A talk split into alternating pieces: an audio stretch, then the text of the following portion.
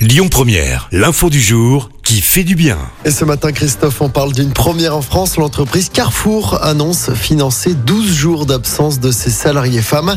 Ça concerne les employés qui sont atteintes d'endométriose, une maladie qui touche, pour rappel, un peu plus d'un million et demi de personnes en France.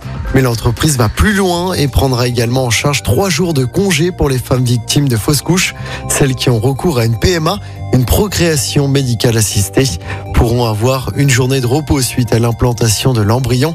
Carrefour, c'est plus de 50 000 salariés en France. Elle est la première entreprise de cette taille en France à mettre en place un tel dispositif.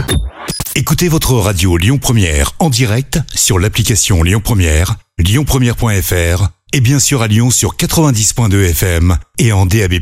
Lyon Première